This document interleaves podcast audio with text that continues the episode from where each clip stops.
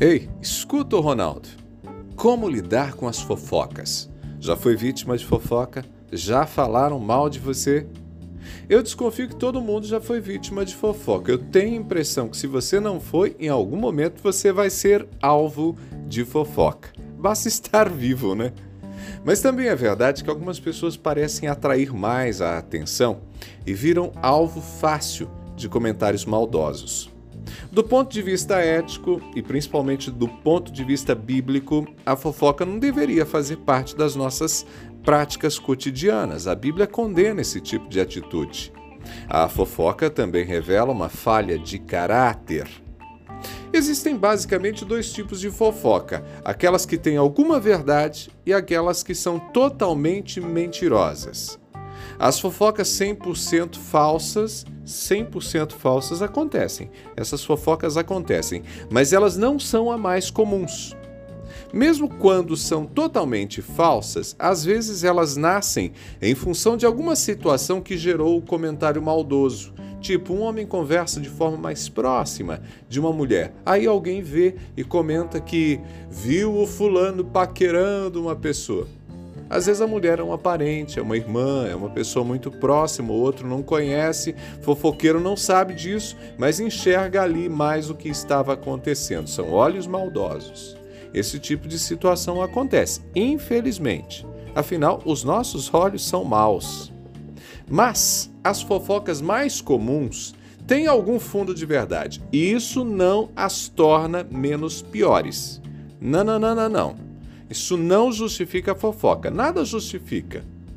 Porém, como a gente só pode cuidar da vida da gente e não daquilo que o outro faz, ainda assim eu quero dar algumas dicas sobre como lidar com a fofoca. 100% falsa ou mesmo que tenha ali um fundozinho de verdade. Como lidar com a fofoca? Primeira dica: a mais importante, hein? Haja com prudência. Não basta ser honesto, não basta fazer o bem, é preciso se mostrar honesto, é preciso demonstrar que age bem. Tem muita gente que tem bom coração, mas que não é prudente. Às vezes a pessoa se coloca em situações que, diante de um olhar maldoso, vai gerar fofocas.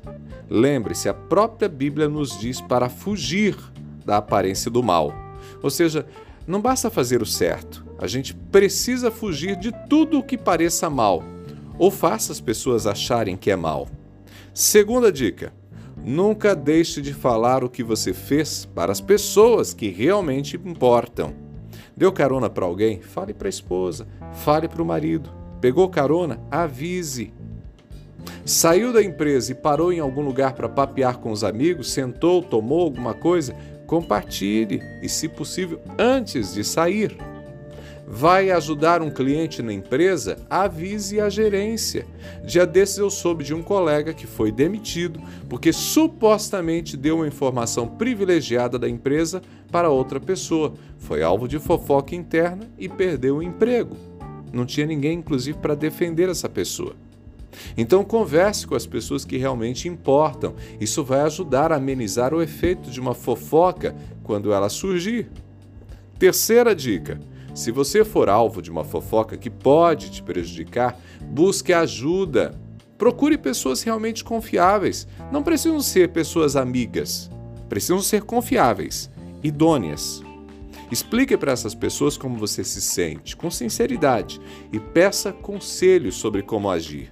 Quem está de fora, nesses casos, pode enxergar melhor o quadro geral. Às vezes é importante reagir e confrontar os fofoqueiros, mas há outras situações em que o melhor mesmo é ignorar. Por isso não dá para enfrentar uma fofoca grave sozinho, sozinha.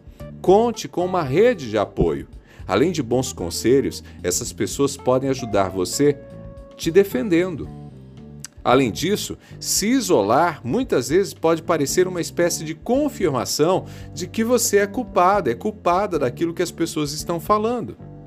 Quarta dica: se você errou e o que as pessoas estão falando de você é verdade, ou pelo menos tem alguma verdade na fofoca, não se esconda. Confesse seu erro para as pessoas que realmente importam, mostre o seu arrependimento e peça perdão. Pessoas generosas e amáveis vão saber te acolher, vão saber te apoiar. Quinta dica: tenha consciência limpa e siga em frente. Esta é mais do que uma dica, esse é um princípio de vida. Por mais que você faça tudo certo, você não controla o que as outras pessoas falam. E é importante reconhecer que o mal existe e o mal quer nos destruir.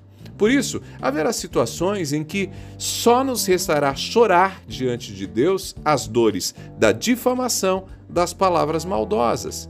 Mas, se você tiver a consciência limpa, ainda que esteja machucado, decepcionado, você estará em paz e poderá clamar para que Deus faça justiça e te defenda. Pegou a ideia?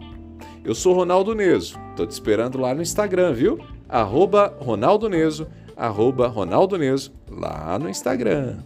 A gente se fala.